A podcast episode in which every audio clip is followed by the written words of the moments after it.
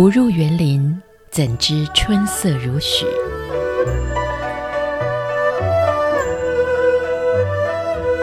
不只是昆曲 Podcast。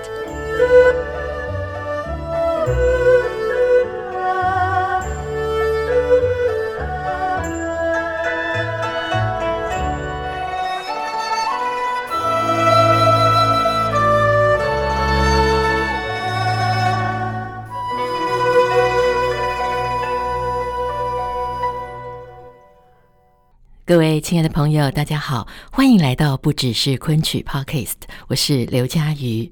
节目一开始，首先要跟您说声新年快乐，祝您大吉大利，新春如意。我们在上一集的节目当中，邀请到了东吴大学罗立荣教授，为大家介绍了他所研究的戏曲文物当中有关于戏出年画的这个部分。罗老师跟大家分享了年画在过去旧时代的社会里头，到底在一般庶民生活当中扮演了一个什么样的角色？其中又提到了江南苏州地方的桃花坞，以及河北的杨柳青这两个作坊，可以说是现存年画当中最重要的两大主要的来源。而很有趣的是，虽然这两个作坊图画的内容都是以戏曲为主，可是又因为各地流行的口味，还有画师他们自己擅长的风格，所以各自画出来的年画，不论是在人物的造型，或者是着重的细节，甚至在故事的取材上面，却有着大大的不同。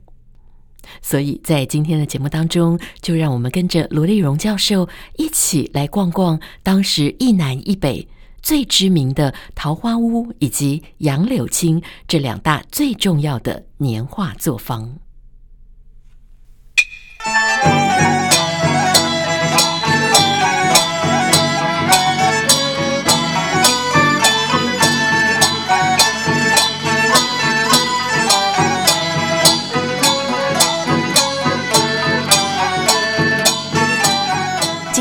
特别邀请到了东吴大学中文系的罗立荣教授来跟我们谈谈年画当中又很特别的这个戏出年画。那罗老师，我们刚才有提到，就是像桃花坞啊、杨柳青，都是过去非常有名的作坊啊。这里头哪一个是最早最知名的作坊？是桃花坞还是杨柳青，还是还有其他的？呃，作坊非常的多，但是从开始的时候就是从这个桃花坞是开始的。那因为桃花坞是在苏州，所以是南方。嗯、那北方的话呢，就是河北的杨柳青，也跟它是一南一北相对峙。那除了这两个比较大的以外，还有一些小的，譬如说安徽临泉的戏出年画，还有福建的戏出年画。还有四川的，还有山西的，还有河南开封的，好，还有陕西的，呃，还有河北，除了杨柳青之外，还有一个叫做武强，呃，武功的武，强壮的强，好，另外河北还有一个芦台的这个戏出年画，那所以整个的看起来呢，这个北方的戏出年画，这个除了杨柳青之外，它另外还多了这武强跟芦台这两两个地方，那。另外，像山东，这也是属于北方啊，它也有一个戏出年画。所以整个的这个讲起来呢，这个北方的戏出年画来说，其实他们的作坊出现的这个情况，其实也还蛮多的。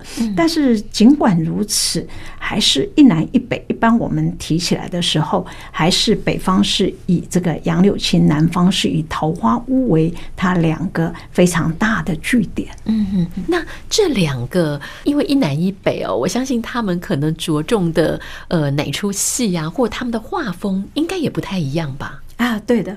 譬如说北方的杨柳青，嗯，他们的这个画风，我举着《白蛇传》做例子来讲好了。杨柳青他的画风那个风格啊，那个人物啊是比较立体。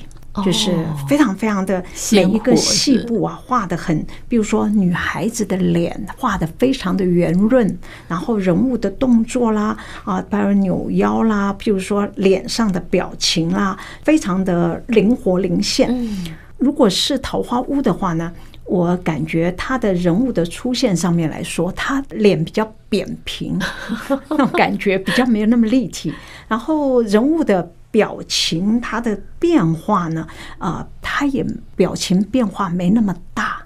那好，这是人物刻画上面来说。如果我们以这个内容来说，我举《白蛇传》为例子哈，像杨柳青他。把这个《白蛇传》的表现在戏出年画里头，他几乎把《白蛇传》的每一个故事都表现在里面了。好，譬如说，呃，游湖啊，借伞呐，水淹金山寺啦，呃，盗仙草啦。好，譬如说，在端午节，这个许仙逼这个白素贞喝了雄黄酒之后，他们两个人在在喝雄黄酒的时候的那种一推一辞的那种情形啊，这个他们都整出戏啊。都都在这个地方啊表现出来，而且在一整章里面，你可以把它分成好几个部分。譬如说游湖借伞以后，那个白素贞就呃情定许仙，那许仙也娶了她，白素贞就帮忙许仙开了一个药铺。这个时候，杨柳青他就会把这个白素贞跟小青跟许仙他们一家和乐的景象呢，整个的就会呈现在这个杨柳青的这出画面上面。好，那如果相对的这个内容，呃，这个桃花坞的话呢，他就只有选一个叫做水淹金山寺，所以整个的画面来说，他一共画了差不多刻了五个人，但是真正。比较主要的就是一个是白素贞，一个是小青，相对面就是法海。那这两边的这个对立面呢，比较没有像杨柳青这样看出他的整个这个故事的内容。好，那如果说白素贞跟小青他们两个人的这个动作的话呢，这个桃花坞倒是呃刻的非常的就是很详细，但是。故事的内容来说，是以这个杨柳青它比较完整。嗯，可是刚刚我也提过了，就是一个故事，呃，如果你把它分成好几个连续剧的话，它可能就会分散它的重点。但是我要讲的就是说，一个戏里面你要把一个亮点把它秀出来的话，你一定要抓对亮点。嗯，如果亮点抓的不对，这种。性质上面来说，就比较没那么高了。嗯，好，那如果说以我是读者的观点来看的话，嗯，我要画全出《白蛇传》的故事，我是画师的话，我应该会画那个断桥的那一段。哦，断桥的那一段呢，它是一个亮点。怎么亮点呢？就是白素贞一方面，她非常的恨这个许仙。对他的背叛，嗯，所以当他到断桥这边的时候，他有一出唱曲啊，很令人心动。他就说：“来到了断桥啊，桥还没有断啊，我已经肝肠寸断了，非常非常的感人。”相对的呢，他的这种感情的纠葛，就是完全就是表现在断桥这一段里面来。嗯，因为许仙那个时候在后面追他们两个，那所以追到断桥的时候，白素贞呢，一方面看到许仙。又爱又恨的那个心情，然后小青一看到许仙，就完全没有爱，一肚子火，所以这个画面的亮点就变成小青要杀这个许仙，可是白素贞呢，她挡住小青，那许仙本身就吓得要命。啊，就是那个小生吓的时候跌倒在地上，然后这个水袖在抖，啊然后呃满脸惶恐。啊，然后白素贞呢。已经大腹便便了，大着肚子，对，那时候他已经快要生了啊，然后就就挡住他，然后这个呃这个小青呢，手上按剑呢，恨不得这个咬牙切齿，想要把它劈为两半，那那个那个画面，这就是一个亮点。那这个亮点就是在整个的这从游湖借伞啊，然后到他们全家和乐，然后到。端午节的喝了雄黄酒，然后再到稻仙草，然后盗仙草之后水淹金山寺，这样一整段故事里面，最后他的这个结局啊，就是变成说这段爱情的试探在断桥这个地方算是一段落了。嗯，所以我我认为，如果我是画师的话，我会把这个东西画出来。那水淹金山寺也是一个很有名的桥段，但是这个在唱念做打里面，它是属于打的这个部分。嗯，那打的这个部分，呃，如果以昆曲来讲的话，昆曲的文戏比较多，武打戏真的是比较少。那所以在表现，嗯，在戏出年画上面的，如果你用水淹金山寺的这个这个桥段来画的话呢，呃，的确。戏出年画的亮点比较画不出来，可是呃，桃花坞非常勇敢的把这一段画出来。那我想它的重点就是摆在这个小青跟这个白素贞两个人的身段啊、脸部的这个这个表情上面。那是因为很急于刻画他们两个人的细部，所以整个的。故事点上面来说，它的焦点就没有那么亮了。嗯，这是作为一个读者，我的我的想法在这个地方。嗯、是是，所以啊，其实这个河北的杨柳青跟苏州的桃花坞啊，它真的是完全不同的风格，甚至他们在取材上面也都各自不一样。对对对，所以每一个画师，他有每一个的取材的一个角度。嗯，好，所以我觉得从画。画面上面可以看出这个画师的这个呃程度，以及他的艺术熏陶的这种高或者是低。但是当然，这个有时候你喜欢一个东西也蛮主观的啦。啊，有些人他说不定他就是喜欢他那种繁复的那种雕刻啊，雕琢的非常非常仔细的细部。有些人会喜欢这个工笔。啊啊！有些人就是喜欢这个比较写意的部分，就是说，呃，明明是这个东西，我三笔两笔把它画出来。有人是欣赏这个东西，那我觉得桃花坞它的细部的结构。啊，呃，脸部或者是它的，尤其是它的穿冠穿着的方面哦，穿着它的佩戴啊，他的身体，譬如说他一个身体，我们直直的画下来的话，他会把身体画成扭在一边啊，这种这种扭动的那种动感，它是有，对对，它是有。可是就整出的年画的这种主题的话呢，杨柳青的主题好像比较明显一点，嗯嗯。嗯，是是，所以要欣赏年画的时候，能够看的东西其实很多，它的色彩，它对人物的描述，甚至它这整个故事结构，是把全篇故事都放在年画里，还是取其中的精彩段落？对，嗯，那我很好奇哦，就是每一个画师，因为刚才老师有特别提到，他们都有各自不同的一些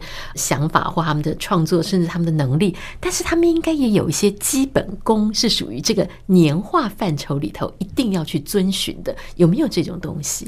嗯，应该是有的。嗯，呃，传统戏曲里面有一个东西叫做表演程式化。对，那表演程式化，譬如说他笑的时候啊，每一个角色生旦净末丑笑的方式都不一样，他是表演程式也不同。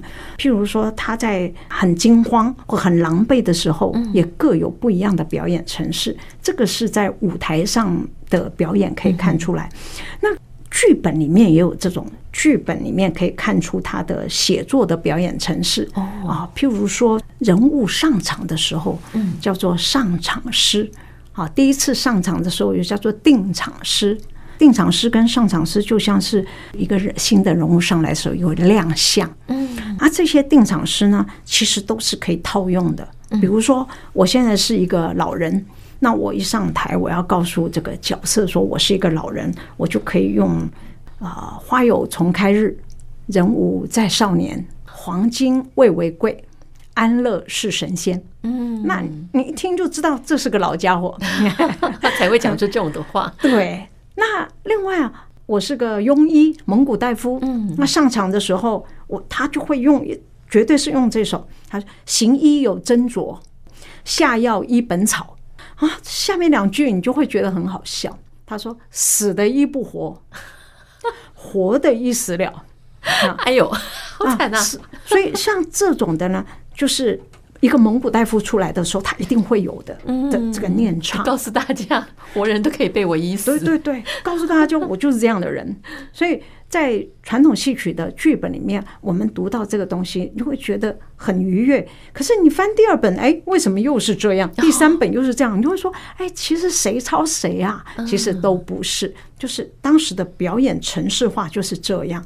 所以刚刚主持人提到的说，是不是画师也会有他们的画画程式？嗯，那绝对是有的。譬如说，一个画师，他对于演员的那些表演方式要很熟，他才能够画得到位。好，我们现在有一句话叫做“到位”。好，譬如说你要画一个老者，那可能是在画的时候要注意到啦，他的背是弓的啦，他的脖子是硬一点的啦，可能是拿着拐杖啦。啊，这是画老者的时候你必须要的。譬如说画年轻的话，你要。画出他的风流啊、潇洒，尤其是小生啊，你要画画出他那个眼睛流转的情形，像那个石玉琢在河北的这个杨柳青，他把。那个石玉琢里面的那个傅鹏啊，他就画得很风流、很潇洒，尤其是他那个掩口一笑的时候，那个小生啊，你光光看他的那个雕刻，你就觉得他好像目光在流转，哇，这么生动，非常美的。所以你就呃，仿佛他那个画面呢，可以映衬着我们脑中就会有一个戏剧剧场上的一个画面。那从剧场上的画面呢，又映衬回到。这张戏出年画来，好，所以说，呃，一个好的戏出年画，它会让你有这样子，呃，又会想到一个画面，就是他在舞台上的画面是怎么样，然后你看了舞台上的画面，你就会想回来这个戏出年画是怎么画的，所以基本上这是互相往返的一种艺术的这种往返的艺术体验。那你如果要画一个穷的人，那很可能就是一个是他的。呃，百纳衣啊，就是它属于那个呃，就是很穷很穷的一个补丁 那种衣服，那你要画出来，这是穷的嘛。嗯，再一方面要画出它这个锁眉的样子，好，因为画出他那个缩头缩脑，好，然后这个耸肩膀啊，然后把两个袖，两两个手藏在袖子里面的那种样子啦，甚至于说。他饿肚子没有钱吃饭，可是，在大风大雪当中，他又出来觅食，啊，那种走一步退三步，被风雪吹的那个样子，这些都要有很深的体会，啊，他才能够画出来。所以，我觉得一个画师，他一定会有一个条件，就是他经常要看戏。哦，对，他他经常看戏，在那个戏场上面混熟了，嗯，就会。那所以，呃，我常常有这种感觉，就是说。呃，我们现在看戏的剧场啊，是学到西方的，就是说非常的尊重这个表演者，不能中途退席，我们都安安静静，甚至手机什么都要关，不能讲话什么的，这是从西方来的。可是我们在看一些资料的时候，我们就发现说，其实中国的剧场啊，它是非常自由的，包括画师在里面画画。嗑瓜子，一边嗑瓜子，然后一边呢喝茶，甚至于一边聊天。啊，就是在那种很轻松的状况之下呢，他把那出戏看完了。那他脑中可能就是说，正在看的时候，他就浮现出一个影子出来，影像出来，他就画了，就是有一点像当场写生的那个样子哈，直接就画出来，然后回去呢略加修改，所以。这个东西真的叫假不得，真的假不得，真的就是说你真的要去看。那假不得就是说，如果你没有去看的话，你画出来的东西没有办法符合剧场，那么当然这个推出去，老百姓又不是没看过戏，对不对？那说服力才会强嘛。是是。那有没有哪些出的戏其实是最被画师们喜欢，然后常常我们可以在年画里头看到的？哦，关于这个问题呢，跟这个戏是不是很流传有关系。哦，举个例子来说，比如说《牡丹亭》，那在台湾、在大陆，它几乎已经演到演到不行了，他甚至漂流海外啊什么的，都都是《牡丹亭》，对不对？所以我在想，这画师他也要过日子的，那这个作坊呢，他也要呃寻求一个比较卖，就说嗯。同样两张，一张你看不懂，一张你看得懂，你当然会买那个看得懂的。对对对，如果经济情况好一点，比较好一点。对对对，经济情况好一点，当然两张都买。可是经济情况不好，我当然买看得懂的。看不懂，我贴在那里回去，人家问你干嘛，你都说不出来，这很尴尬。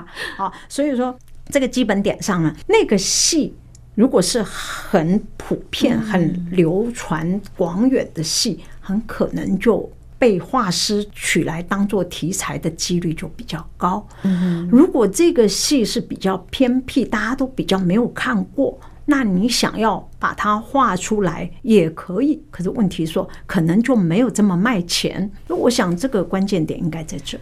好，所以其实这个年画当中的学问非常的多。那今天其实老师特别带来了两本呢，我觉得我比较有福气啊，在这边可以看到老师把它摊开以后，看到哇，每个地方不同的画师他们画出来的年画风格都不一样。是，然后我看到有一种这个感觉好像卡通哦。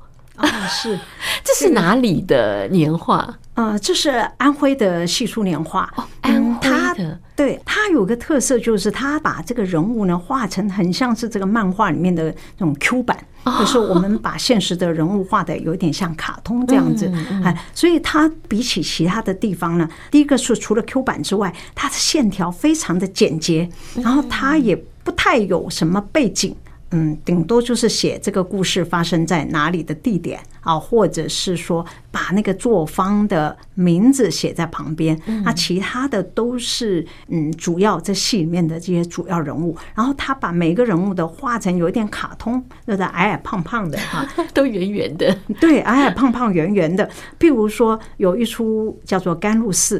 甘露寺这出戏呢，本来就是呃刘备招亲的故事了。刘备戏呃他的甘夫人呃过世之后呢，这个周瑜啊定了美人计，想要把刘备骗过江来，然后再逼他把这个荆州交出来，就遣这个旅范呢到荆州去见刘备。那诸葛亮早就定知道这个计策啦，所以后来呢，即使是刘备呃来到了这个东吴，也跟这个所谓的孙尚香结了婚，但是呢，他一点都不吃亏，还抱得美人归。那这个戏出年画里面所表现出来，就是在甘露寺里面有好几个主要的人物出现了。那最主要一个人物引起我们感兴趣的这出画呢，其实就是这个赵云。好，那这个赵云呢？我们都知道，嗯，刘备如果没有赵云的话，他几乎这个江山的一半应该都没有了。嗯，但是，一般我们心目中的这个赵云呢，就是玉树临风啊，就是非常的这个呃少年英雄，嗯啊，而且是这个虎虎生风。但是在安徽的这个戏出年画里面呢，却把这个赵子龙画的。矮矮胖胖的，哈，非常的和蔼可亲，所以这个这个跟我们心目中的这个赵子龙啊差距很大，这个差距相当大。哎呀，我们说到这常山赵子龙啊，对不对？他其实以他的武艺、他的人品来说。魏、蜀、吴这三个，除了蜀国之外，其他两个国君都会要他的，但是他却对这个刘备这样子的忠心耿耿，所以呃，刘备得到了他，等于是江山的一半都定了。那这个是应该是一个虎将啊，应该是一个骁勇善战的一个将军啊。为什么在这个安徽的年画里面，把它画成非常的和蔼可亲，把它画的呢像一个大头娃娃的，对，像一个大型的娃娃。这个娃娃后面呢插了很多的那个靠靠跟旗，然后把这个赵云呢也加了胡子了。可是，一般的赵子龙他是年轻的，他绝对绝对是呃年轻英俊的啊，呃。不是这种有有胡须的，所以呃，在这个呃 Q 版的安徽戏出年画里面，把这个赵子龙画成这样，这也是很有趣的一件事情。嗯、是是，所以其实哦，年画里头可能这都有画师他们对这个人物自己心里头的一些 OS 哦，对，觉得 这个人物是什么，也许跟大家平常所知道的不一样，所以这个年画是故事中的故事。对，更值得让大家好好的玩味。没错，嗯，好。